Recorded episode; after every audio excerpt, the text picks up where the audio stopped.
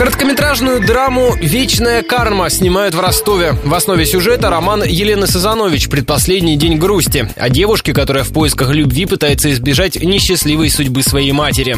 Часть эпизодов сняли на Черноморском побережье Краснодарского края, остальное собираются до конца года завершить в донских ландшафтах. В съемках задействованы и профессиональные актеры, и любители.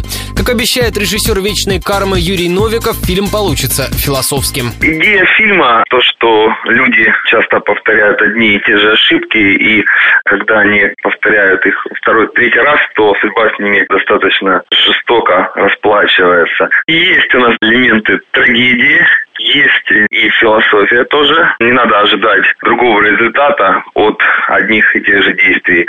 Как только короткометражка будет готова, ее отправят на кинофестивали и выложат на Ютьюбе. По словам режиссера, это случится предположительно весной.